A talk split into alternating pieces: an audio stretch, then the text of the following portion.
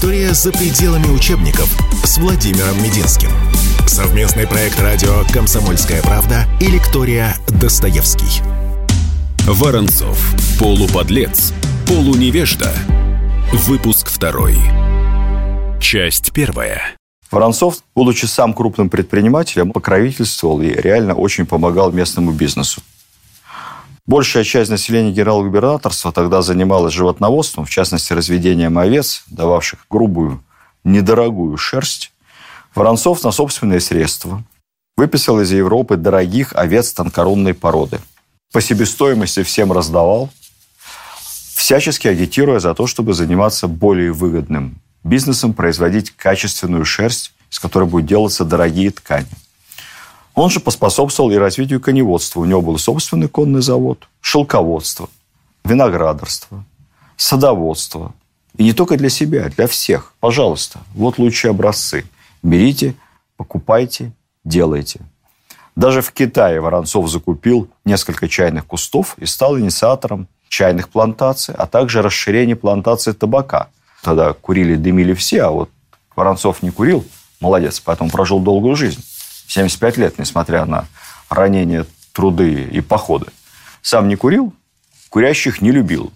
Комната, где был Воронцов, курить категорически запрещалось, но табак выращивал, и это давало Воронцову и другим предпринимателям, которые его поддерживали, приличный доход, широко диверсифицированный бизнес. В Одессе он даже учредил императорское общество сельского хозяйства, целью которого была популяризация современных методов агробизнеса, агрокультуры. Так что Воронцову хватало энергии на все. Помимо всего, еще и общественный деятель. Мы же продавали в основном рожь и пшеницу за границу. В основном рожь. Чуть меньше пшеницы. Воронцов, понимая рынки международные, быстро сообразил, что самый ходовой товар в Англии из зерновых – это не пшеница. Самый дорогой товар – это льняное семя. И он предложил местным торговцам заняться выращиванием льна и продавать семя. Англичане стали закупать десятки тысяч тонн льняного семени, которое стоило кратно дороже пшеницы, выращенной в Новороссии. Посмотрела немного статистику. За 20 лет губернаторства Воронцова в Новороссии было высажено, основано и заведено 50 тысяч фруктовых садов, 30 тысяч виноградников – 70 тысяч огородов и баштанов. Это не лесистый край. Было посажено специально 12 миллионов лесных, 11 миллионов фруктовых деревьев, 81 миллион виноградных роз и более 7 миллионов тутовника. Завод для рафинирования импортного сахара. Потом на Украине и в Новороссии трудами внука Екатерины и Гриши Орлова появятся первые заводы для свекловичного сахара, переработки белого хорошего. Помянул, что было мало леса, и сейчас не так много. Топили лесом, вырубали. Потом стали топить углем. Угля не было. Уголь завозили, откуда бы вы подумали, из Англии.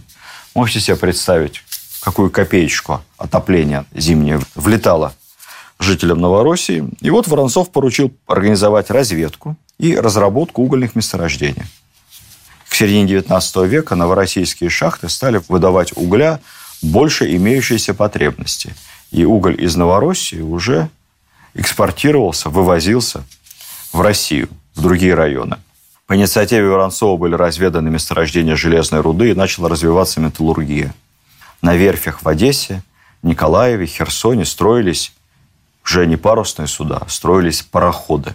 Воронцов добивался льгот, снижения налогов снижение подати казенных, а там, где свободное для рынка место, там, где низкое налогообложение и есть условия, покровительствующие предпринимательству, туда бизнес идет сам, сам все развивает. Не нужно специальных государственных инвестиций. Воронцов не пытался создать госкорпорацию, не оформлял какие-то безумные госзаказы, не создавал какой-нибудь Рос, импорт чего-то там, пром.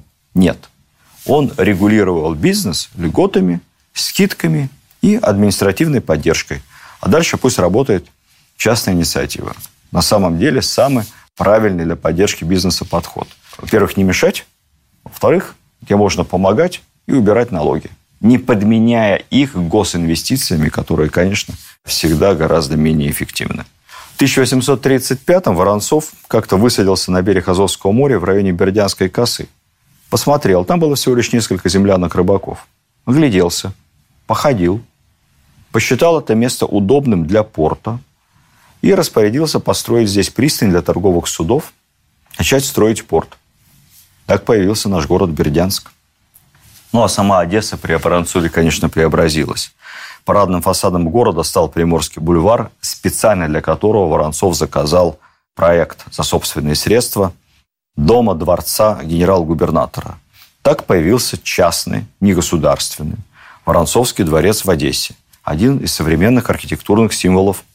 Тогда же при нем было построено издание биржи, тоже один из символов Одессы, потому что Воронцов полагал, что коммерцией тоже надо заниматься в красивом месте. К середине 30-х весь бульвар был застроен частным образом, красивыми домами. Воронцов всячески это поощрял, выделял участки земельные, агитировал за то, чтобы строить на Приморском бульваре дорогие частные дома.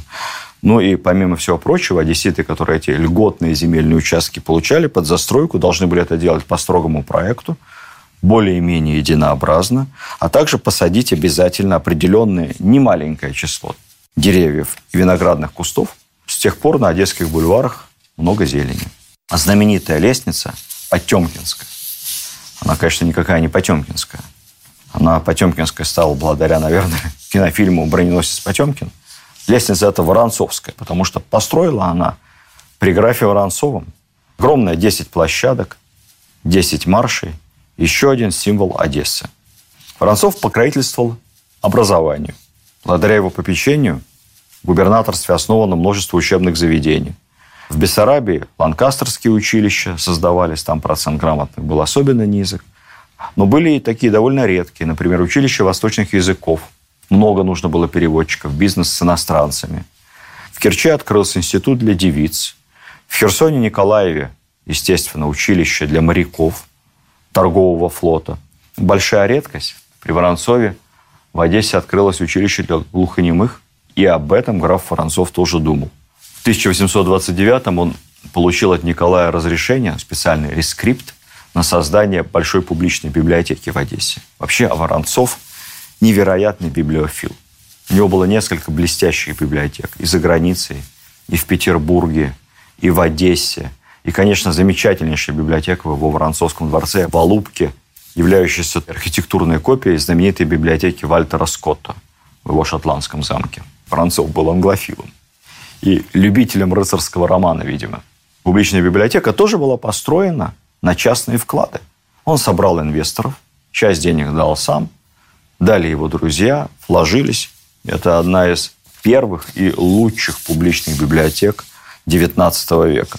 А мне особенно приятно, как любителю истории, говорить о том, как Воронцов любил древности, любил археологию, историю, старые книги. С его подачи было основано общество истории и древности. Сам Воронцов был его почетным председателем. И ежегодно он отпускал из казны грант на деятельность этого общества, на проведение археологических раскопок. Не только в Новороссии, по всей Южной России. Многочисленные находки ученых, спонсируемых обществом любителей древности Воронцова, и привели к созданию современных музеев. Благодаря этому не расхищенные древние экспонаты и в Керчи, и в Одессе. Кстати, Воронцов свое собственное собрание, нумизматическая коллекция, тоже подарил музею. Он приглашает из Петербурга типографских рабочих, инженеров, основывает первую в Одессе типографию, начинает выходить и первая в Одессе газета «Одесский вестник», причем сразу на русском и на французском языках. Все-таки Одесса – международный порт, особый город. Конечно, Воронцов, как человек образованный, любил театр. Сначала он тратил на содержание итальянской оперы в Одессе собственные средства. Потом убедил императора, что нужен театр, пользующийся господдержкой, имеющий госзадание. И Николай I разрешил тратить, правда, не из царской казны, а из местной, из доходов Одессы от таможни и от налогов до 60 тысяч рублей на Одесский театр. Так появился знаменитый, прославленный Одесский оперный театр. Воронцов знал толк и в маркетинге, и в рекламе. Он хотел, чтобы в Новороссию приезжали не только бедные крестьяне. Они шли, земля была поначалу, поначалу недорогая. Много было свободных земельных участков. Но он хотел, чтобы приезжали инвесторы, люди с деньгами. А людям с деньгами что нужно? Инфраструктура и красота, которой нет на севере. Поэтому Воронцов специально приглашал из Петербурга, из Академии художеств, художников. Они писали картины с красивыми видами Крыма, Алупки, Массандры, Ялты, виды Новороссии. Далее эти картины литографским способом множились. И уже отпечатки подешевле поступали в продажу. Вешалось это на стены в красивых, богатых домах. Люди смотрели и хотели в таком красивом месте непременно приобрести себе какую-нибудь дачу, имение, землю, виноградник. История за пределами учебников с Владимиром Мединским. Совместный проект радио «Комсомольская правда» и лектория «Достоевский». Воронцов. Полуподлец. Полуневежда. Выпуск второй. Часть вторая. За 20 лет генерал-губернаторства Воронцова население Новороссии выросло почти вдвое. Что такое выросло вдвое за 20 лет? Вы думаете, это мало? Хм. Тогда посмотрите, насколько снизилось население Новороссии за последние 20 лет. Можете даже за 30 посчитать. С 91 -го года. Может быть, вдвое снизилось реальное население, как говорится, не списочное. При Воронцове оно в два раза выросло. А что касается стоимости недвижимости, это хороший критерий востребованности земли. И востребованности этой территории – с точки зрения перспектив предпринимательства. Развитие сельского хозяйства привело к тому, что если прежде десятина земли, примерно гектар, в Новороссии стоила 10 копеек, то после губернаторства Воронцова дефицит на новоросские земли был такой, что она стоила от 10 до 20 рублей. Недвижимость, перевожу на современный язык, при Воронцове и земля подорожали в 100 раз. Господа, делайте выводы насколько это было востребовано бизнесом и предпринимателями. В этой связи я все время задаюсь вопросом, у нас в современной психологии как-то очень разделено. Предприниматель должен заниматься предпринимательством. И все.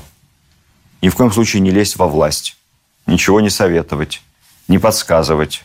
Занимайся себе бизнесом, а властью будут заниматься чиновники. А чиновник, вероятно, как-то совершенно оторвавшись от реальной жизни, никогда ни в каком виде ни прямо, ни косвенно, никак к бизнесу не имеет никакого отношения. Идеализированная схема, она не всегда работает. Губернатор – отец территории.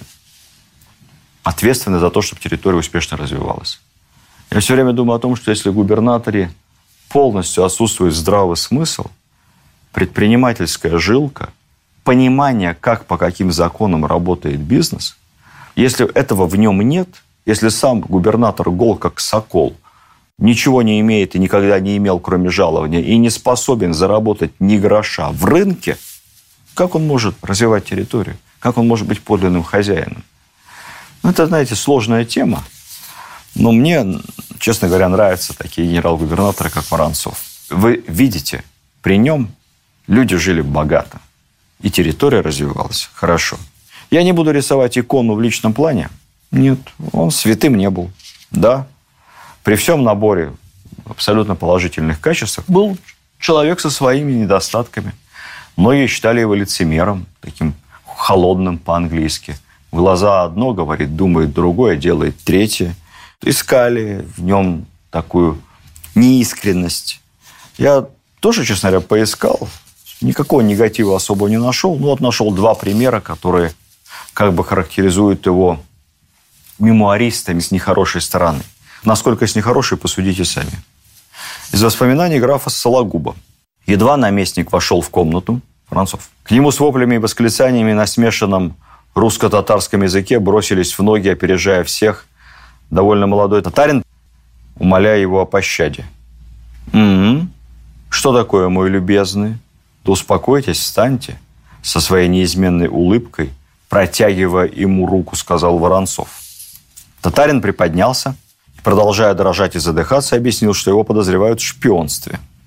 Воронцов еще приветливо улыбнулся и сказал, что обещает сейчас же приказать навести справки, чтобы он успокоился, что все объяснится к лучшему для него.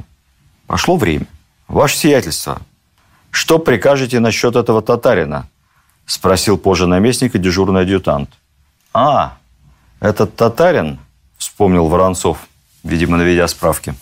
«Да, он очень вредный. По докладам шпион. Поступить по обыкновению, повесить его». Не переставая улыбаться, сказал Воронцов. Из чего граф Сологуб делает вывод. На характере Воронцова его воспитание в Англии оставило следы неизгладимые. Вот он, мол, какой лицемер. Что я могу сказать по поводу этой истории? Лицемер. В петровские времена татарина, бросившегося в ноги губернатору, могли просто запороть до смерти, не выслушивая, без всякой любезности, так, за дерзость. Сейчас бы и не бросится никакой татарин в ноги большому начальнику, не пробьется. Так что так, все это Сологуб, я думаю, для красного словца преувеличил. А шпион не шпион, тут надо разбираться. Для этого есть специалисты. Вот другая история. В Кишиневе арестовали некого поручика и в цепях отправили в Одессу. По дороге открылись раны, полученные еще в 812 году. Началась лихорадка. Узнав это, в Одессе Воронцов приказал снять с него цепи, отвести ему комнату в его собственном доме генерал-губернатора. Арестанту предложили обед, ужин, выдали новое белье. После ужина и чистой постели в доме губернатора отправили куда положено, дальше по этапу. Закон есть закон. И вот там военный суд где-то в Могилеве приговорил поручика, не знаю за что, к смерти. Поскольку смертной казни не было, то казнь, соответственно, заменили каторгой. И далее отправили в Сибирь. Вот, мол, плохая история про Воронцова, пишет мемуарист. Как же так? Дали надежду, покормили, помыли, переодели и все равно под суд. А что прикажете, господа, Воронцов должен был сделать? Как человек, как боевой генерал, сочувствующий офицеру, совершившему, наверное, какое-то преступление. Он чем мог, одним днем ему помог. А дальше он что должен был? Организовать будущему каторжнику побег, что ли, за границу? Он губернатор – он отвечает за закон. Таких историй про лицемерие Воронцова немало, но я, честно говоря, не знаю, что в этих историях более свидетельств лицемерия или, наоборот, его доступности, его личного благородства. Тут уж, как говорится, судить вам. Вот это эполет. Прообраз погона. Эполеты появились у военных во Франции еще в конце XVIII века – но первоначально звание по ним определить было невозможно, так элемент украшения военной формы, но постепенно они приобрели некую стройность и некую системность. Эполет, который вы видите перед собой, это эполет младшего офицера, поручика, эполет кавалерийский. Почему кавалерийский? Потому что, смотрите, обратите внимание, он металлический, тут некое подобие чешуи рыцарской. Позвенит металлом по нему постучать. Такая отсылка к доспехам в которых воевали кавалеристы. То есть не матерчатый эполет, металлический. Смотрим дальше. Помните портрет Лермонтова классический? Поручика кавалерии как раз, гусара. Лермонтов – младший офицер, поручик, старший лейтенант, выражаясь современным языком. У него эполет точно такой же, как этот, без бахромы. Без бахромы, потому что младший офицер. Далее, если офицер старше, майор, полковник, у него будет бахрома только из таких тоненьких нитей, золоченых либо серебряных. А у генерала, конечно, будет бахрома толстая, массивная. Чужие погоны мерить на себе нельзя, но я же человек штатский, тем более, тем более в цивильном, поэтому вот посмотрите, эполет этот одену. Видите, это короткий эполет, не пижонский. А были толстые, длинные эполеты, сантиметра на 2-3, за плечо выделялись специально – чтобы плечи казались пошире у офицера, потому что дальше от эполета идет рукав. Так что это эполет такой скромный. Звездочки на эполетах, смотрите, точно-точно как в современной армии, появились только при Николае Первом. Наш государь Николай Павлович любил порядок, любил все регламентировать, завел эту систему. Солдат смотрит на эполет и понимает, как надо обращаться к ваше благородие, как к Лермонтову, Или, может, ваше высокоблагородие, как полковнику Пестелю или полковнику Трубецкому. Ну, а если генерал, то ваше превосходительство. Это все было видно по эполету, по его бахроме. Соответственно, одна звездочка – прапорщик, две звездочки – подпоручик, а это поручик, три звезды, старший лейтенант. В общем-то, тоже парень молодой.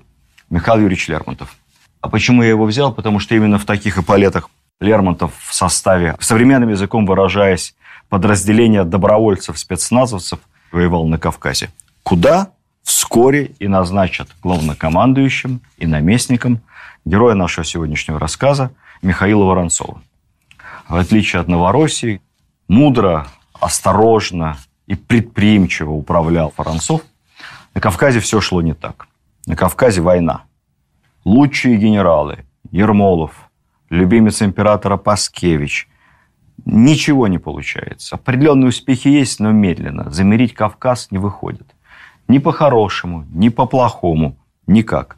Дошли до крайности, и государь решает отправить на Кавказ своего самого лучшего провинциального администратора, успешнейшего из успешных, графа Воронцова.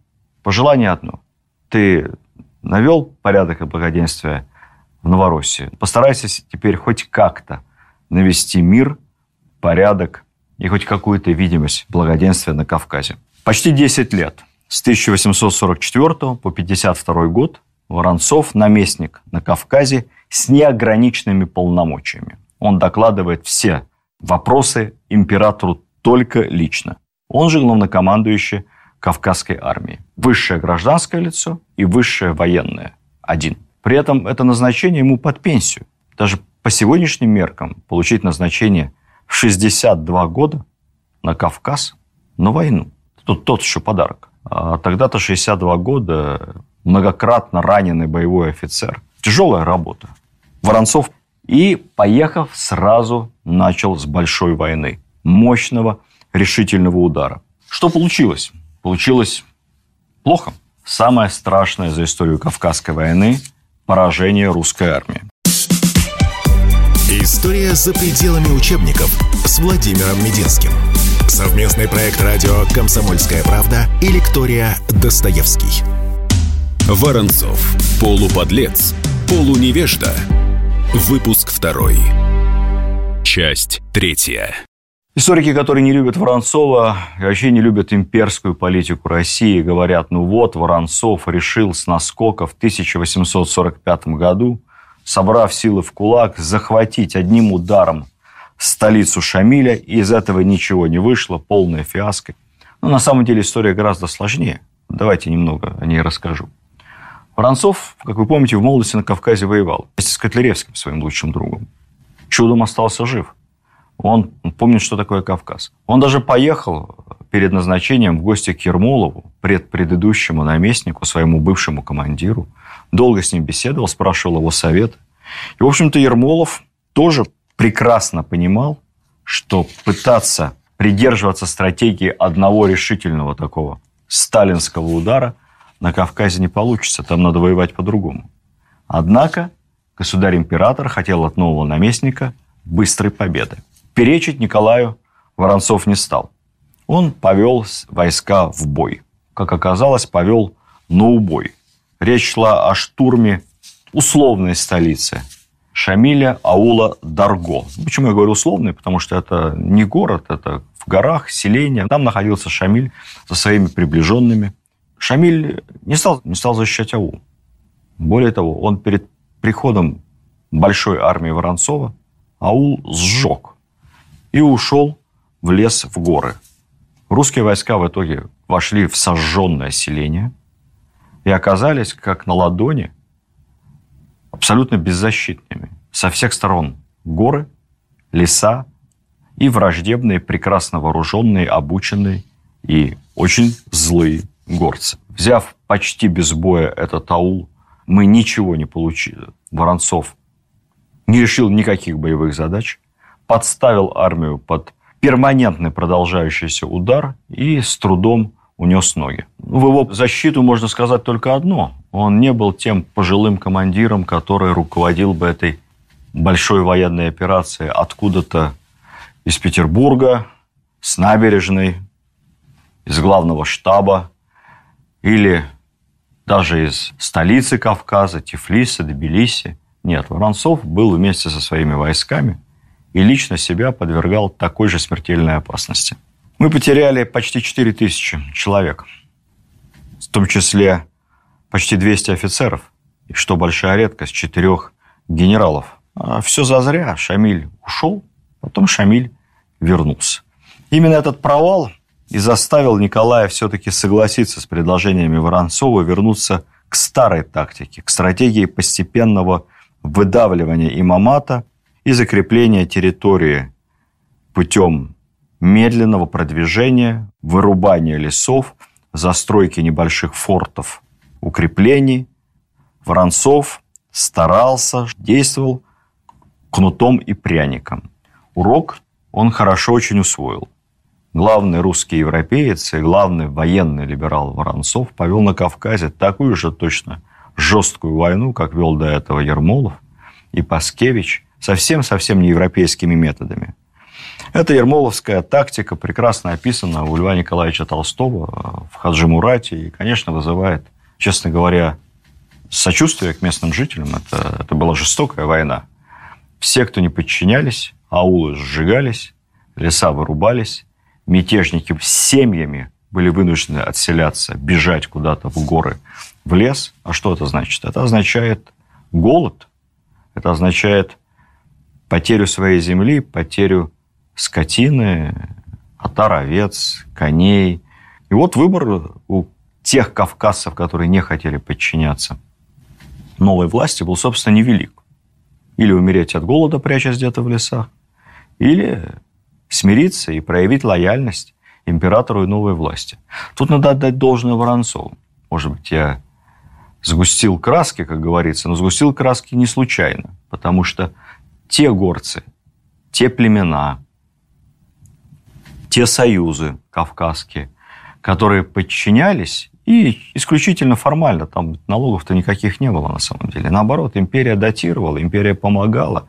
Речь шла о моральном подчинении. Вот те, кто морально подчинялись империи, их Воронцов незамедлительно брал под свою защиту, всячески помогал и следил за тем, чтобы этим горцам никто не смел чинить никаких обид. Кстати сказать, из его личных и очень разумных инициатив, которые продержались, вы не поверите, до 20-х годов 20 -го века, то есть до советской власти. Появление на Кавказе так называемой системы военно-народного управления. Это не совсем военно-гражданская администрация в смысле современном. Это когда управляют вместе военные и гражданские, максимально используя местных авторитетов, местных вождей, местных старейшин, опираясь на их совет, на их мнение и местные обычаи, с уважением к религии и с уважением к судебной системе. Во-первых, все административные функции передавались, с одной стороны, представителям военной администрации, которые имели право карать и миловать на свое усмотрение, но осмотрительно, не перегибая палку. А для населения при этом действовал так называемый особый порядок суда. То есть вы можете прийти с вашей жалобой, с обидой на кого-то в новый светский суд, имперский суд. А можете судить по законам шариата. Можете судить по традиции и по обычаю. И решение этого суда на 99% новая власть примет. Ну, если вы привыкли, если вам удобно разбираться по этим законам, ну, так между собой разбирайтесь, мы ваше решение утвердим. Это придуманная Воронцовым, внедренная при нем система, потом распространилась в том числе и в Средней Азии, когда шло расширение империи в Туркестане, спустя несколько десятилетий, там тоже был в основу положен тот же принцип. Использование двойных норм права как общефедеральных, ну, точнее говоря, общеимперских, так и традиционных. Кому как удобно, кто как привык. Главное, чтобы был мир и порядок. На тех территориях, где не было мятежей и войны, Воронцов уделял максимальное внимание торговле и промышленности, отлаженному в Одессе сценарию. Бизнес, как понимал Воронцов, это всегда мир. Собственник воевать не хочет. Ему надо работать и оберегать свою собственность. Собственник всегда опора порядка и власти. Воронцов способствовал развитию на Кавказе и садоводства, и виноградарства. Тоже закупил за свой счет тонкорунных овец. Занимался ирригацией и орошением полей. По его распоряжению бурлились артезианские колодцы. Было создано вот в Одессе Кавказское на этот раз общество сельского хозяйства. Обмен технологиями, взаимная помощь сельхозпроизводителям. Воронцов поощрял развитие ремесел, фабрик. Были разведаны месторождения угля, начатая его добыча. Стали проводиться в разных городах ежегодные торговые ярмарки. Строились новые дороги и мосты. В 1845 году открылся порт в Новороссийске. И сегодня это один из самых важных и больших портов нашей страны. Началось регулярное пароходное сообщение между портами Крыма и Кавказа. Как и в Одессе, Воронцов любит культуру, искусство и покровительствует им. При нем учреждается в Тифлисе русский и грузинский театры, Кавказский музей, начинает выходить первая газета. В резиденции наместника в Тифлисе он прибегнул к проверенному в Одессе способу строительства общественных зданий на средства частных инвесторов. То есть инвесторы под гарантией будущей аренды за свой счет строили государственные публичные здания, а казна их потом арендовала. Это было для казны выгодно со всех точек зрения. Во-первых, не нужно было сразу тратить много денег на эти стройки. Во-вторых, все равно проект здания частный инвестор в деталях с тобой согласует, и у тебя есть возможность построить то, что тебе нужно, а не то, что нужно инвестору, когда вот строят эти офисные центры, бандуры, под себя или под сдачу в аренду. А потом государство, например, размещает там министерство и ведомство, постоянно вынуждено что-то ломать, ремонтировать, перестраивать, тратя на это большие средства.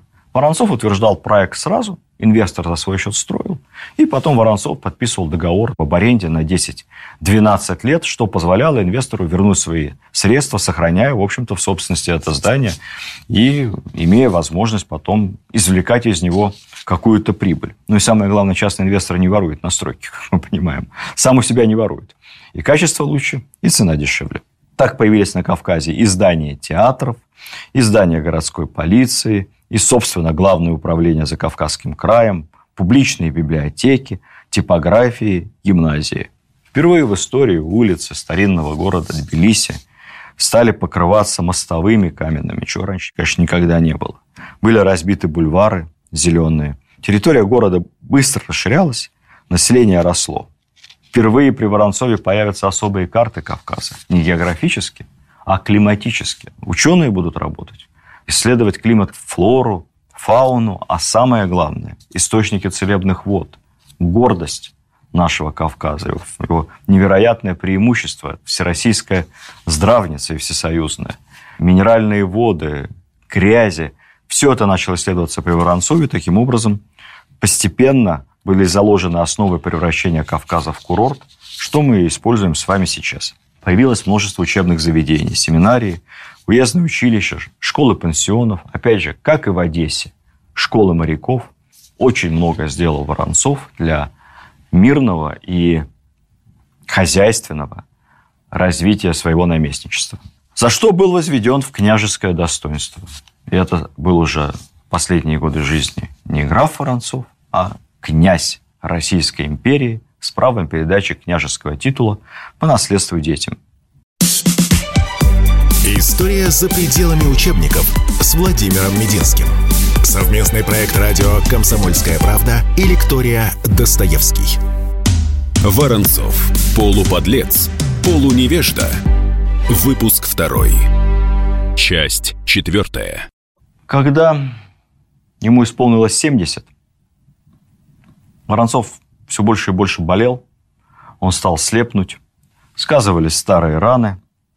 Он несколько раз отпрашивался на пенсию у императора. Отпрашивался уже не из обиды, что его не ценят, как в молодости. Нет, потому что тяжело было. Ну и на конце концов отпросился. Правда, составлением в почетной должности члена Государственного Совета, но получил возможность чуть-чуть отдохнуть, полечиться.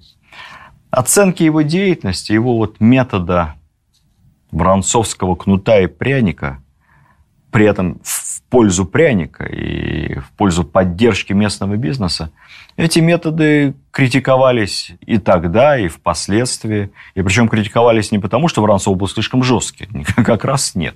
критиковались современниками, потому что Воронцов слишком мягкий. Вот что, например, писал Ермолову, преемник Воронцова на посту главнокомандующего и наместника Николай Муравьев, будущий а, Муравьев Карске.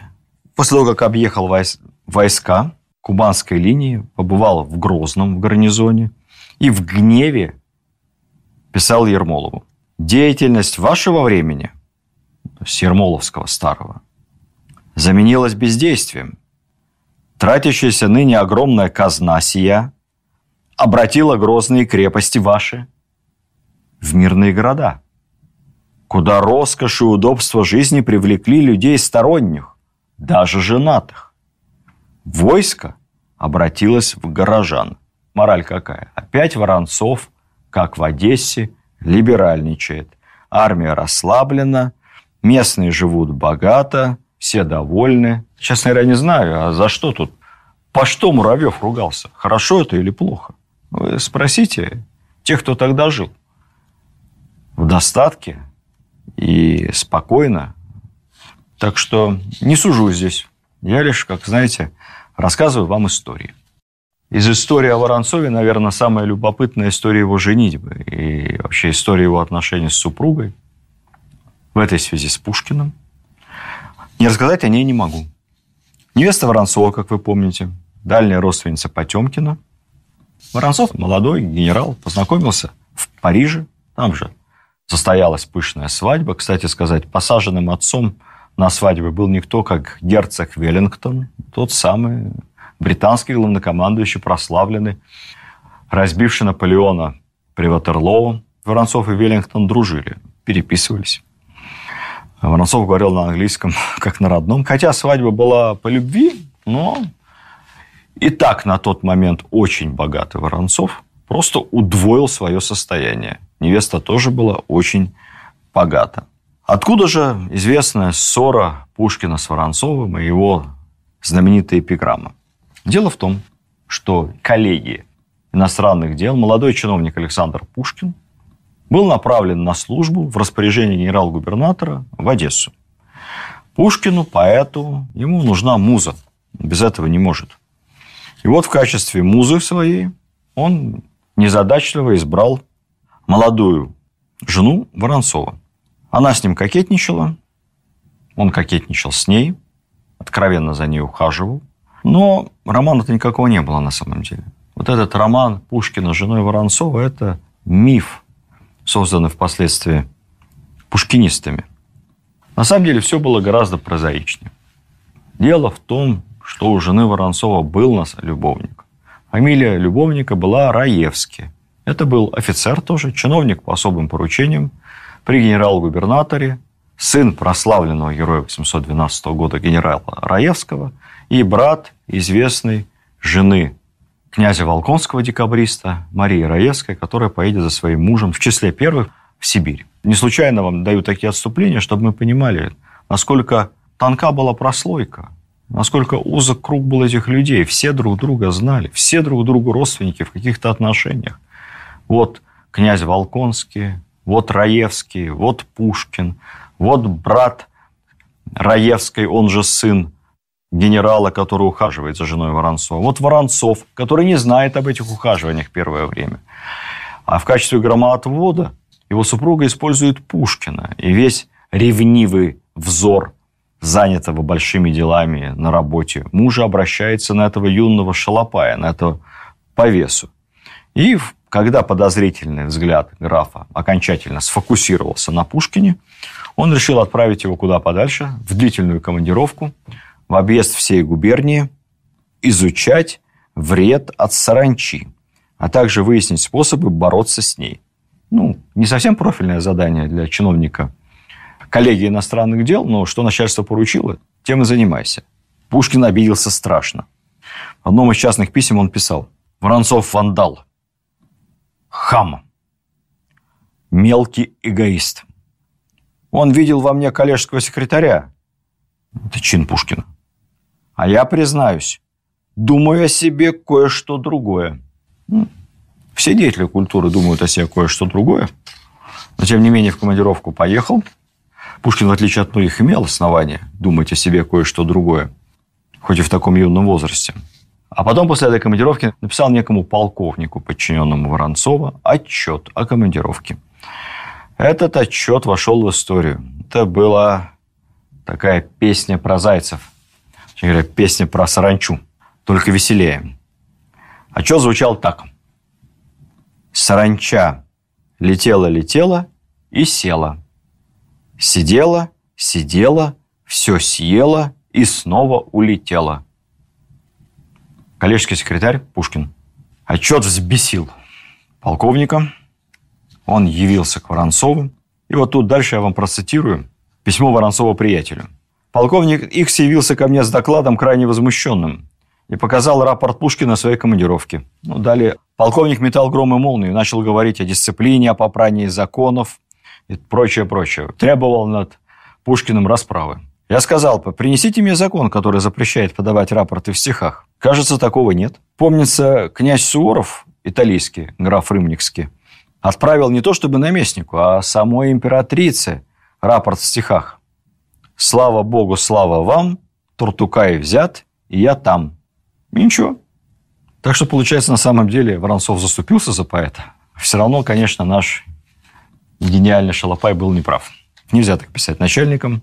Надо к своим служебным обязанностям относиться серьезнее. Вот отсюда, собственно, и происходит история с обидной эпиграммой Пушкина на которую проходит во всех учебниках. Полулорд, полукупец, полумудрец, полуневежда, полуподлец. Но есть надежда, что будет полным наконец. Да, написано, как я уже говорил вам в начале нашей встречи, броско, но очень несправедливо. В конце концов, Пушкин допрыгался, и его отправили куда подальше, в Псковскую губернию, в имение родителей, под надзор местного начальства. Вот он там сидел в селе Михайловском с Ариной Родионовной, Анна Керн по соседству. На самом деле, получается так, что Пушкина просто уволили. Он как бы из штата коллегии выведен не был, зарплату ему платить перестали. Это, конечно, Пушкину было очень обидно. Тем более, что нельзя ехать в Петербург, надо запрашивать на это соизволение. В Михайловском скучно, но для всех нас пошло на пользу, потому что от скуки Александр Сергеевич породил огромное количество гениальных произведений, так что все получилось как нельзя лучше. Что же касается того самого злополучного чиновника по особым поручениям офицера Раевского, настоящего любовника жены Воронцова, это вскрылось, конечно, был скандал. Многие полагали, что даже дочь Воронцова София – это не его дочь, а дочь этого Раевского. Ничего хорошего не вышло скандал, эту сплетню обсуждали во всех светских салонах Петербурга. Воронцов выглядел рогоносцем. Сердце красавицы склонно к изменам и переменам. А польские красавицы, девушки особенно ненадежные. Граф Воронцов должен был это понимать. У них было шестеро детей, включая эту девочку Соню. К сожалению, четверо умерли во младенчестве. Осталось лишь двое – Сын Воронцова был бездетным, на нем род Воронцовых по мужской линии пресекся. Увы, большого счастья в личной жизни Воронцов не испытал.